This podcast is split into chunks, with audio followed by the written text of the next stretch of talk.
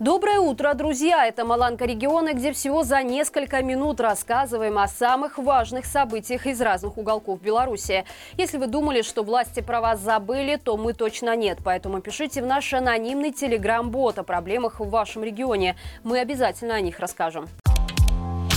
Молодой ветеринар из Копольского района записал ролик, в котором пожаловался на маленькую зарплату и нетрудовые отношения со стороны руководства. Парень работает ветеринаром-фельдшером в колхозе «Рудная». Он утверждает, что отработал 24 дня по 14 часов, то есть, считай, почти две ставки, но получил за это всего 878 рублей.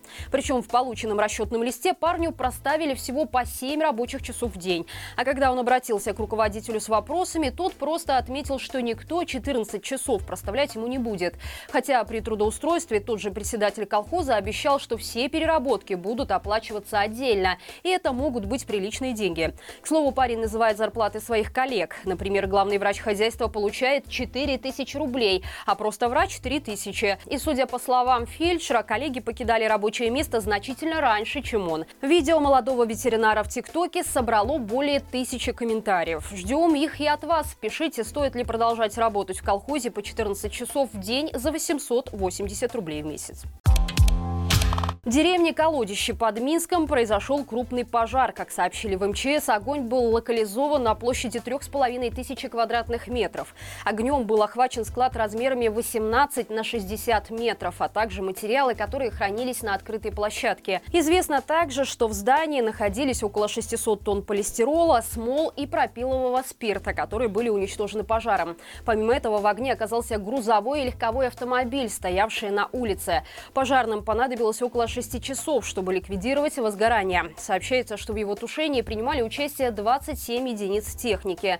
Огнем был травмирован мужчина, которого госпитализировали с ожогами различной степени тяжести. На втором энергоблоке БелАЭС провели плановые испытания. Они сопровождались шумом и выбросом в атмосферу пара. Несмотря на то, что Минэнерго заранее предупреждал о сопутствующих эффектах, некоторые белорусы все равно испугались. Даже опубликованное ведомством видео местных жителей не успокоило. В соцсетях его комментировали так. После аварии на ЧС говорили то же самое. Сейчас как лупанет, а пар радиоактивный? Напомним, 25 марта этого года второй энергоблок БелАЭС вывели на минимально контролируемый контролируемый уровень мощности. 13 мая подключили к сети. Пока он работает не на полную мощность. После введения в работу второго энергоблока производственную на АЭС электроэнергию планируют продавать в Россию. Правда, учитывая, что первый энергоблок пока больше находится на плановых ремонтах, чем работает, эти планы вполне могут и не исполниться. Гомельский облсполком запретил развивать агроэкотуризм на Саже и Днепре под Украиной. Теперь по решению чиновников с 1 июля этого года запрещено размещать сельскохозяйственные угодья в 14 селах Лоевского района. Все эти поселки расположены у рек, где проходит государственная граница Беларуси и Украины. Напомним, год назад на Днепре и Саже было запрещено использование лодок. В администрациях Брагинского и Лоевского районов тогда аргументировали свое решение, цитируем, «обеспечением охраны жизни и здоровья здоровья населения, законности и правопорядка на госгранице Беларуси и приграничной территории. Таким образом, белорусские низовья Днепра и Сажа протяженностью около 160 километров недоступны для рыбалки и сплавов. А теперь еще и для туристического бизнеса. На Витебщине за день задержали троих священников. По информации христианской визии, арестованы ксенс из деревни Идол Тамерского района Вячеслав Адамович, ксенс Андрей Кулик из Миор и священник Полоцкой греко-католической парафии Александр Шевцов. У всех священников после обыска забрали телефоны и компьютеры. Напомним, утром 23 мая начались задержания в Новополоцке и Полоцке. Среди арестованных было пять преподавателей Полоцкого государственного университета. Тем временем православные священники Священники продолжают показывать свою преданность режиму и не стесняются в методах. В Мозыре на днях был организован непонятный крестный ход. Вместо уроков учащиеся спецклассов колонной носили по городу иконы. По официальной версии это мероприятие было приурочено празднованию Дня славянской письменности и культуры. Его целью было укрепление совместных усилий церкви и государства в деле духовного и культурного возрождения нашего общества.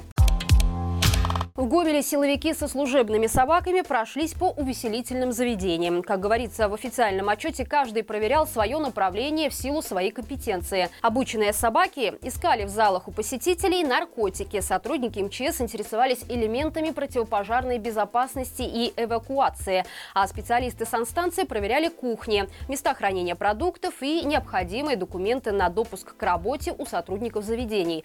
Самое интересное, что все это оказалось зря. Наркотики наркотиков не нашли ни в одном из проверяемых объектов. Самым значимым итогом рейда стала поимка 14-летнего подростка, который числился пропавшим без вести. Напомним, ранее в Гомеле силовики точно так же проверили студенческие общежития города. Но опять же, без ожидаемых результатов. Видимо, после протестов 2020 года все наркоманы и ночные бабочки либо сидят, либо выехали за границу. По заказу ГАИ на центральном пляже Кричева были выкопаны широкие траншеи. Объясняется это попыткой удержать автолюбителей от подъезда на автомобиле к самому берегу реки. В целом, объяснимое желание, как всегда, было выполнено максимально топорным образом. И дело даже не в том, что в этом месте установлен шлагбаум, запрещающий проезд в прибрежную зону. И даже не в том, что теперь к пляжу не только подъехать, но и подойти проблематично. Траншея проходит по периметру всей зоны отдыха и разрушает существовавшую здесь инфраструктуру инфраструктуру. Например, один из рвов проходит прямо по волейбольной площадке. Видимо, исполнители земляных работ очень не любят этот вид спорта и таким образом решили устроить демарш.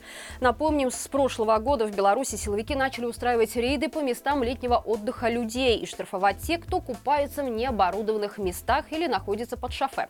Возможно, траншеи на самом деле появились, чтобы усложнить попытки бегства отдыхающих от людей в синей и черной форме. И это все на сегодня. Не забывайте, что теперь наш еженедельный итоговый стрим выходит по пятницам, а это значит, что его уже можно смотреть на нашем канале. Подробный разбор основных новостей, экспертные комментарии и самые важные аспекты вы найдете именно там. Также хочу напомнить, что у нас появились международные новости, которые выходят каждую субботу.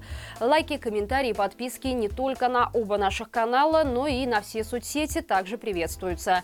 Но не стоит забывать о безопасности. На этом у меня все. Хорошего всем дня и живи Беларусь!